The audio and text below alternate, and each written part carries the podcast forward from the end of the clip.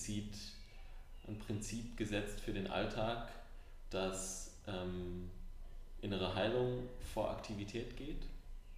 Das heißt, wenn ich merke, da ist gerade irgendwie was in mir, was Aufmerksamkeit braucht, das vor Aktivität zu ziehen, statt wie sonst, also merke ich auch von mir, kenne ich als Muster, ähm, zu sagen, okay, die Gefühle schiebe ich jetzt weg und ich mache einfach weiter. Mhm. Ähm, mir zumindest als Prinzip zu setzen, ähm, mich dann um mich zu kümmern.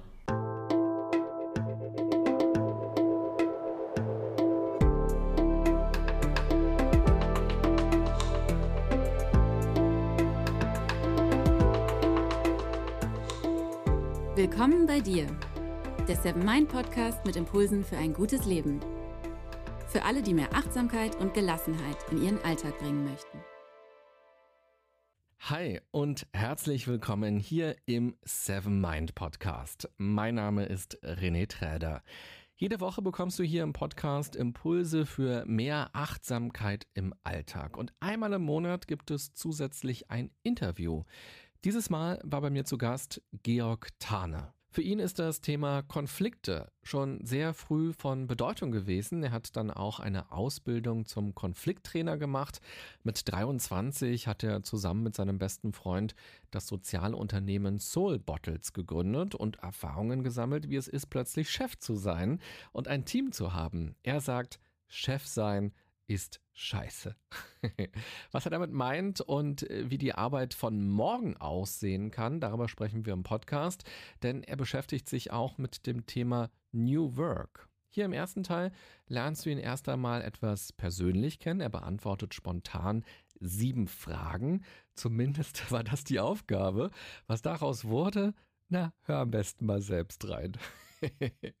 und im zweiten Teil sprechen wir dann etwas genauer über das Leben als Gründer und als Chef und auch, wie man Konflikte am besten angeht.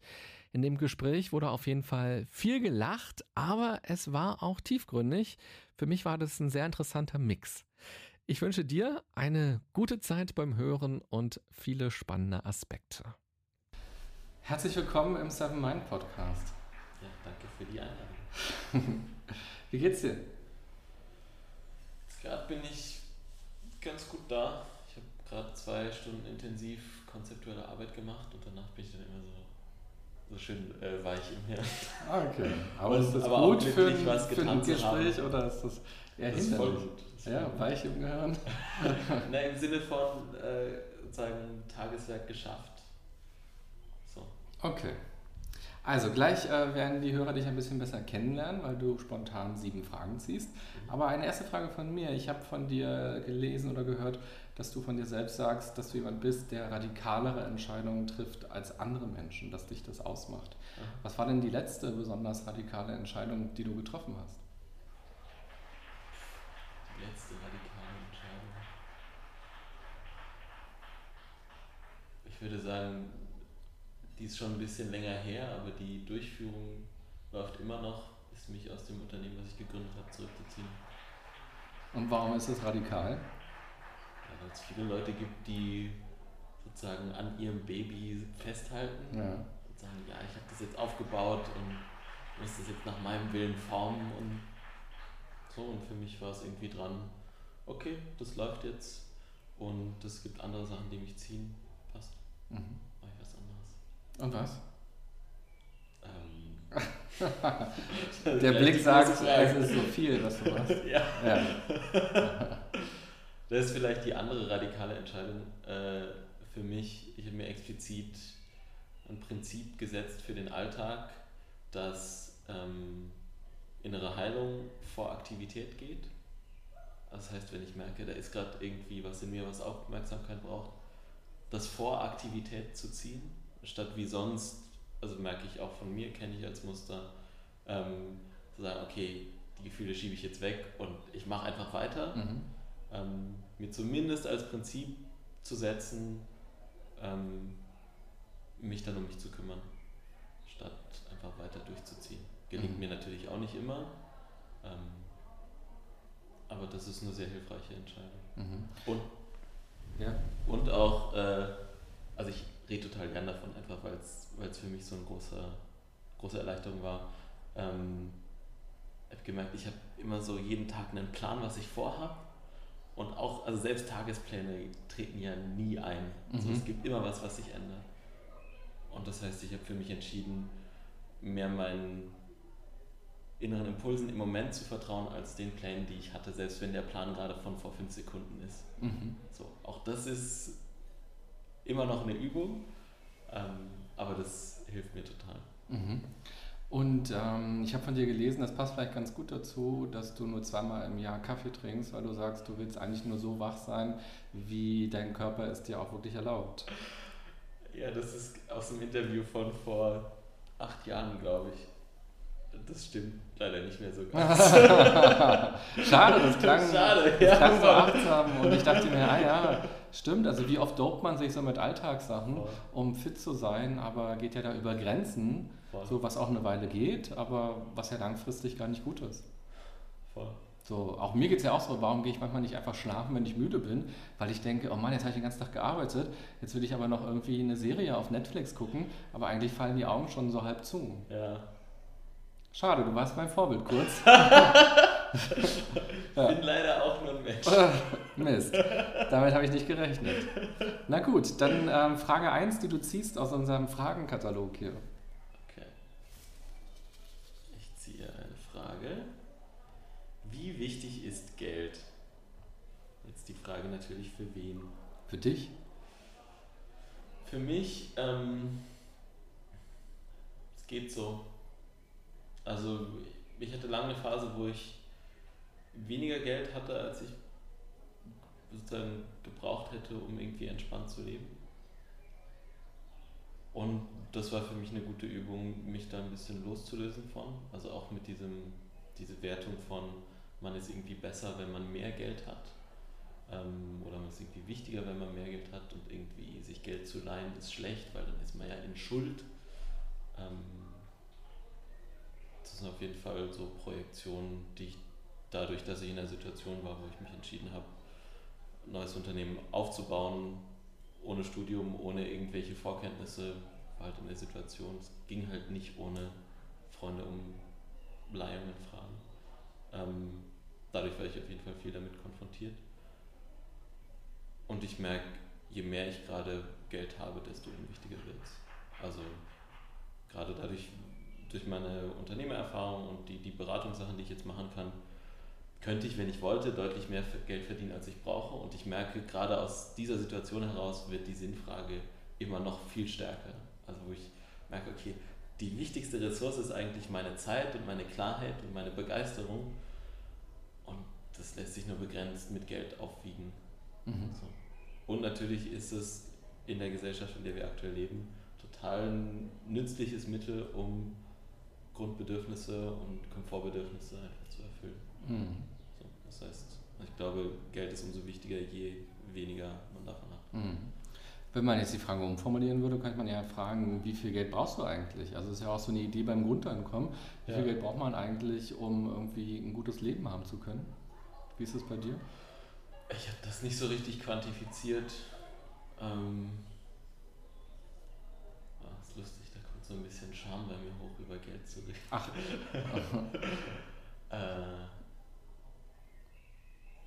also wie viel Geld brauche ich? Das ist eine Frage, die sich schwer beantworten lässt. Also ich, für mich, womit ich auf jeden Fall super entspannt leben kann, sind so zweieinhalb bis 3.000 Euro netto im Monat. Dann ist easy. mhm. Und das, ja. das ist ja auch Ich schon viel. Also zwei bis zweieinhalbtausend netto. Ja, Ähm, wenn man alleine zum Beispiel auch ähm, für Ja. sich so lebt, ist es ja wirklich viel Geld. ja, Also viele Menschen haben ja nur einen Bruchteil davon. ja. ja, der Durchschnittslohn ist 1,6 brutto, oder? Weiß ich nicht. Mhm. Genau. Und es kann sein, dass sich das ändert. So. Mhm. Also,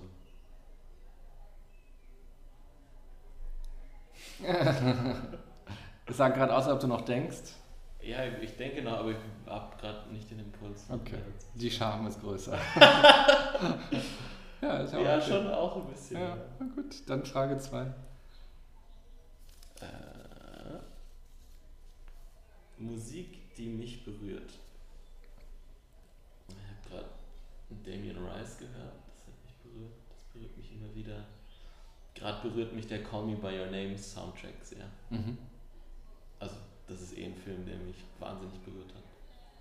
Und die Musik, also auch in all der Vielfalt, die da drin ist von klassischer Musik, moderner klassischer Musik, den extra dafür geschriebenen Songs äh, und halt diesen 80s Pop-Songs, die da im Radio laufen in dem Film.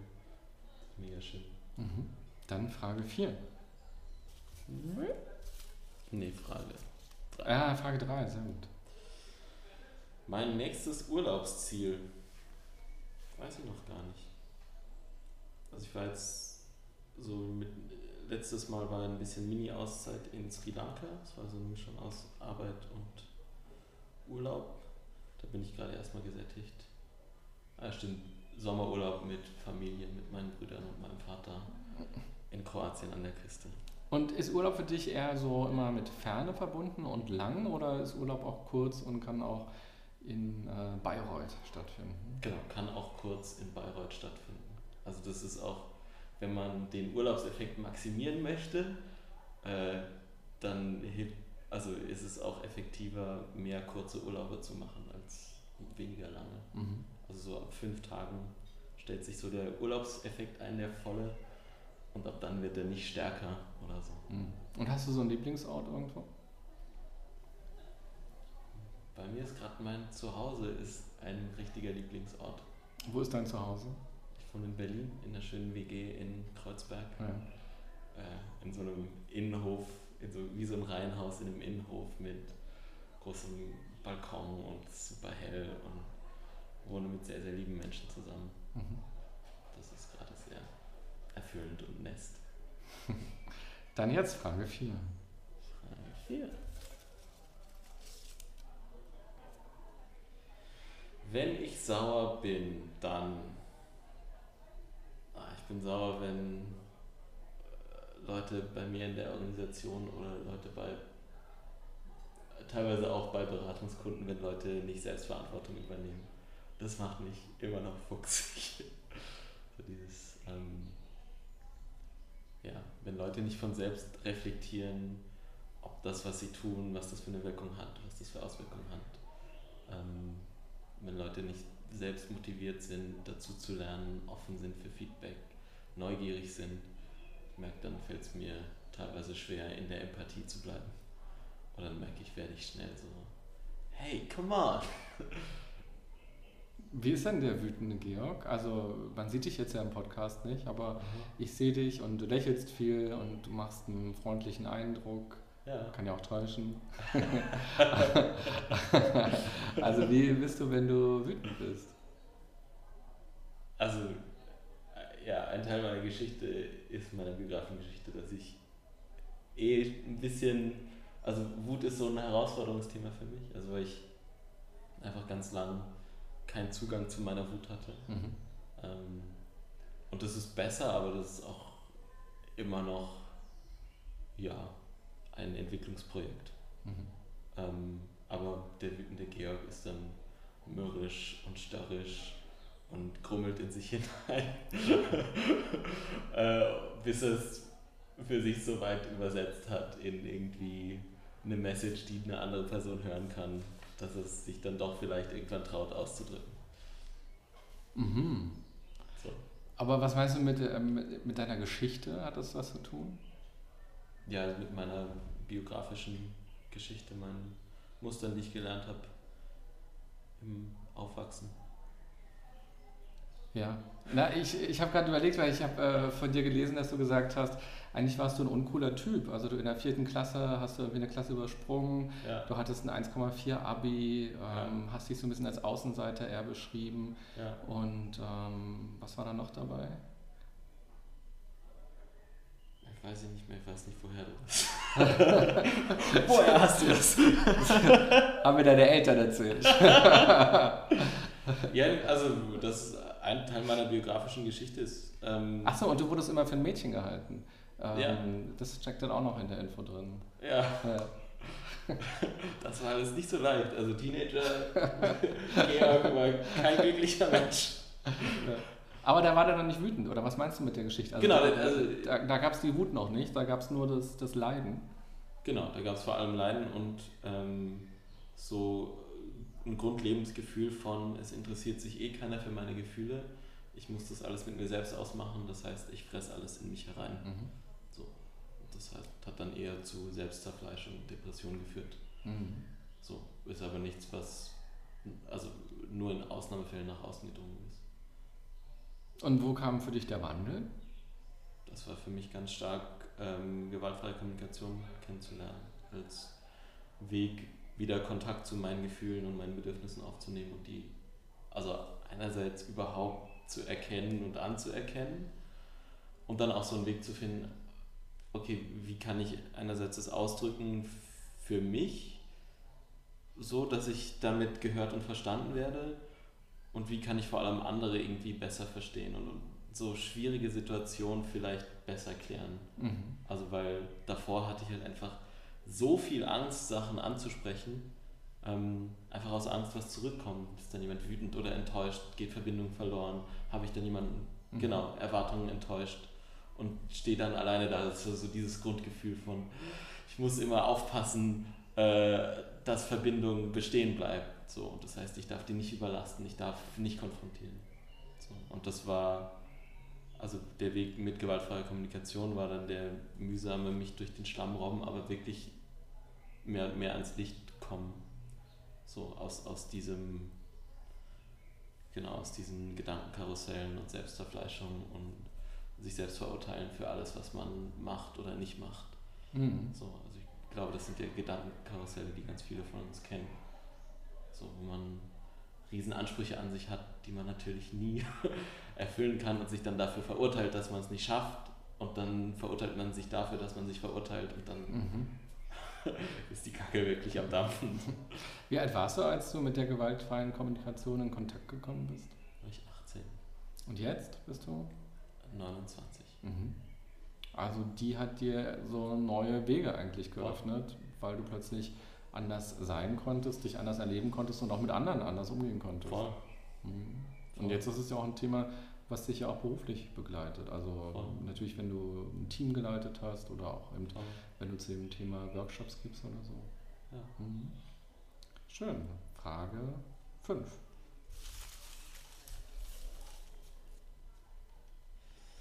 Achtsamkeit Trend oder Gegentrend? Was ist mit der Frage gemeint? Was verstehst du denn drunter? Ich verstehe sie nicht. also. Na, glaubst du, Achtsamkeit ist ein Trend gerade oder ist es eher ein Gegentrend zu irgendwas anderem? Sind Trends nicht immer auch gleichzeitig ein Gegentrend zu was anderem? Na, wenn wir jetzt sagen, ähm, Fidget Spinner sind ein Trend, ist das so ein konkreter Stimmt. Trend gegen was anderes? Ja, wahrscheinlich nicht. Stimmt. Aber du musst auch nicht die Frage beantworten, wenn du magst, kannst du auch eine Ersatzfrage ziehen. Ja, ich finde die jetzt nicht so spannend, die Frage. Mhm. Guck mal, als du die gezogen hast, ist eine runtergefallen vom Tisch. Mhm. Vielleicht ist das ja die Schicksalsfrage überhaupt. Die Schicksalsfrage. Welcher Mensch bringt mich zum Lachen? Äh, ganz viele. Mein Bruder Ruben, äh, meine Freundin Tora, äh, mein guter Freund und Mitgründer Paul, äh, ganz viele Leute aus dem Soul Bottles Team. Ganz viele. Das merke ich, ist mir super wichtig in gerade engen Beziehungen. Mhm. So, dass es eben Leichtigkeit und Tiefe beides geht. Mhm. Schön, dann werden sich, glaube ich, jetzt auch die Leute gefreut haben, dass du sie damit irgendwie gegrüßt hast und angesprochen hast. Ja. Frage 6. Frage 6. Ein Kompliment, das mir in Erinnerung geblieben ist.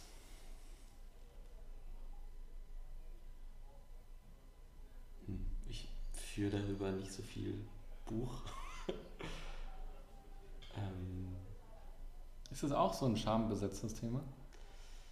Hm, vielleicht.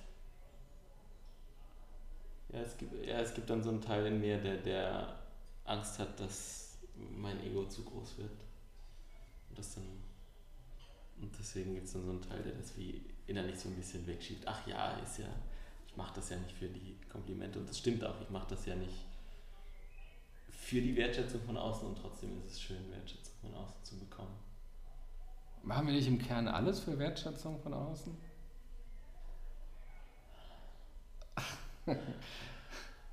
Geht es nicht uns immer darum, dass irgendjemand sagt, hey, das hast du gut gemacht und du bist ein toller Typ? Nee, ich glaube nicht. Also ich, ich glaube, worum es da im Kern geht, ist, dass man einfach wissen möchte, trägt das, was man tut, zum Leben anderer bei. Mhm. Das wollen wir. Das konkrete Urteil, du bist ein toller Typ, ist, glaube ich, nicht so relevant. Aber zu merken, sozusagen, was ist das Leuchten in den Augen der Person, mhm. denen du was Gutes tust das macht viel glücklicher als so ein positives Urteil. Also das war zum Beispiel gestern bei dem Vortrag, den ich gehalten habe, total schön, die, die Augen der Leute zu mhm. sehen. So, wie sie berührt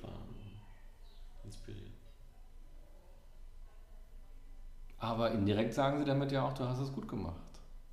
So, das Leuchten in den Augen heißt ja, du hast ein spannendes Thema gehabt oder hast es ja. interessant rübergebracht und irgendwie hast du es gut gemacht. Ne, also ich das ist dann halt die Geschichte, die man sich dazu erzählt. Aber ich glaube, das ist.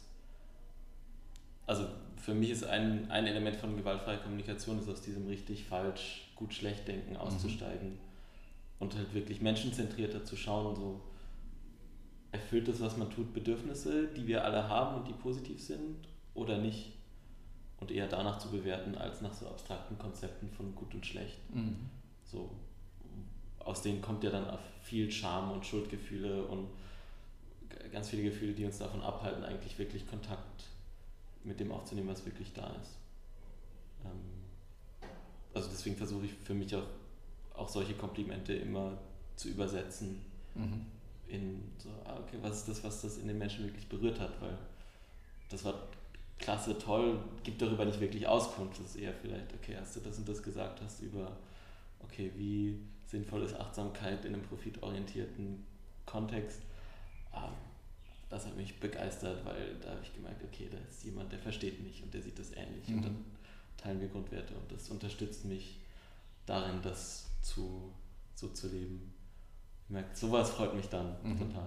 Also da, da kann ich auch viel besser emotional andocken. Ja, verstehe ich total. Ich dachte gerade trotzdem nur, gibt ja im Internet so Übersetzungsmaschinen, mhm. wo du eine Songzeile eintippen kannst, jetzt von einem dieser Songs, die dich berühren. Ja. Und dann lässt du das ins Deutsche übersetzen, dann ins Indische und so weiter und irgendwann zurück. Ja. Und dann kommt irgendwas ganz anderes raus. Ja. Also Übersetzungen haben ja auch immer eigentlich einen Informationsverlust und verbringen, bringen am Ende ganz andere Sachen raus. So.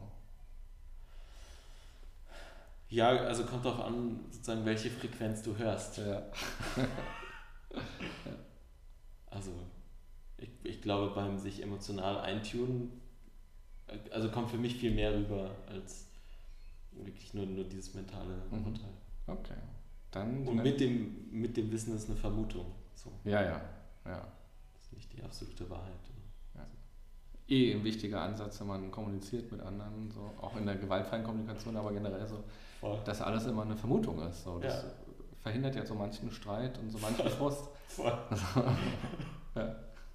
Okay, letzte Frage Nummer 7. Letzte Frage. Ja, oh Gott, nee, die nicht. Oh, welche war es jetzt? Was bedeutet für dich Achtsamkeit in einem Satz? Ach so.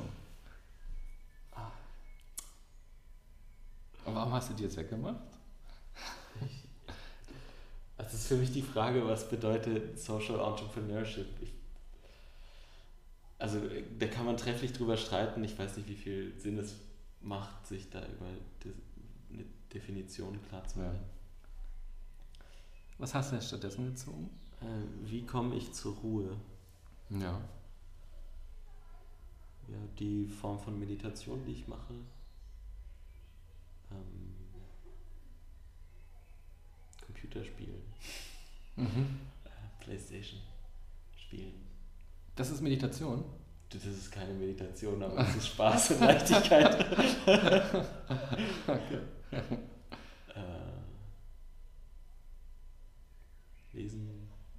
Und also versuchen so diese, diese Zwischenzeiten im Alltag, die man sonst irgendwie mit aufs Handy schauen oder so füllt, die einfach möglichst viel mit Präsenz und Achtsamkeit zu mhm. füllen. Mhm. Also auf den Zug warten, auf den Bus warten, Mhm. kurze Pause machen. Mhm. Also so ganz alltägliche Dinge eigentlich. Gar nicht so dieses riesige Ritual oder der riesige Glaubensansatz irgendwie, sondern tatsächlich so diese kleinen Sachen im Alltag. Mhm. Ja, schön. Du bist übrigens der erste Gast, der äh, zwei Ersatzfragen hatte. Ich glaube, du bist. Ich glaube, es I guess I'm special. Ah. Jetzt glaube glaub ich noch niemand überhaupt überhaupt eine Ersatzfrage genommen hat. Aber ist ja völlig in Ordnung. Ja, ich bin halt so ein Regelbrecher. Ein Und das ist- ist ja auch-. Ja, ist es das? Ja, vielleicht. Okay, also da kommt jemand und sagt, du musst sieben Fragen ziehen und dann gibt es da in dir den Teil, der sagt, pff, jetzt, ich kann auch acht oder neun Fragen ziehen. Genau, also das ist kein trotziger Teil, aber es ist so ein. Ja, wenn es mir gerade nicht entspricht. Ja, Mei. Okay. Ja, ist auch ein Kennenlernen. Äh, genau, im zweiten Teil äh, werden wir noch ein bisschen genauer über die gewaltfreie Kommunikation gleich sprechen. Der zweite Teil kommt in einer Woche raus. Mhm. Und ähm, ja, da werden wir dich auch noch ein bisschen besser kennenlernen, auch Okay. ähm, vor allem, wie du im Business damit umgehst. Ein Satz von dir, den ich auch gelesen habe, ist nämlich Chef sein ist scheiße. Und was es damit auf sich hat, dann gleich im zweiten Teil. Vielen Dank erstmal für den ersten. Ja, vielen Dank dir.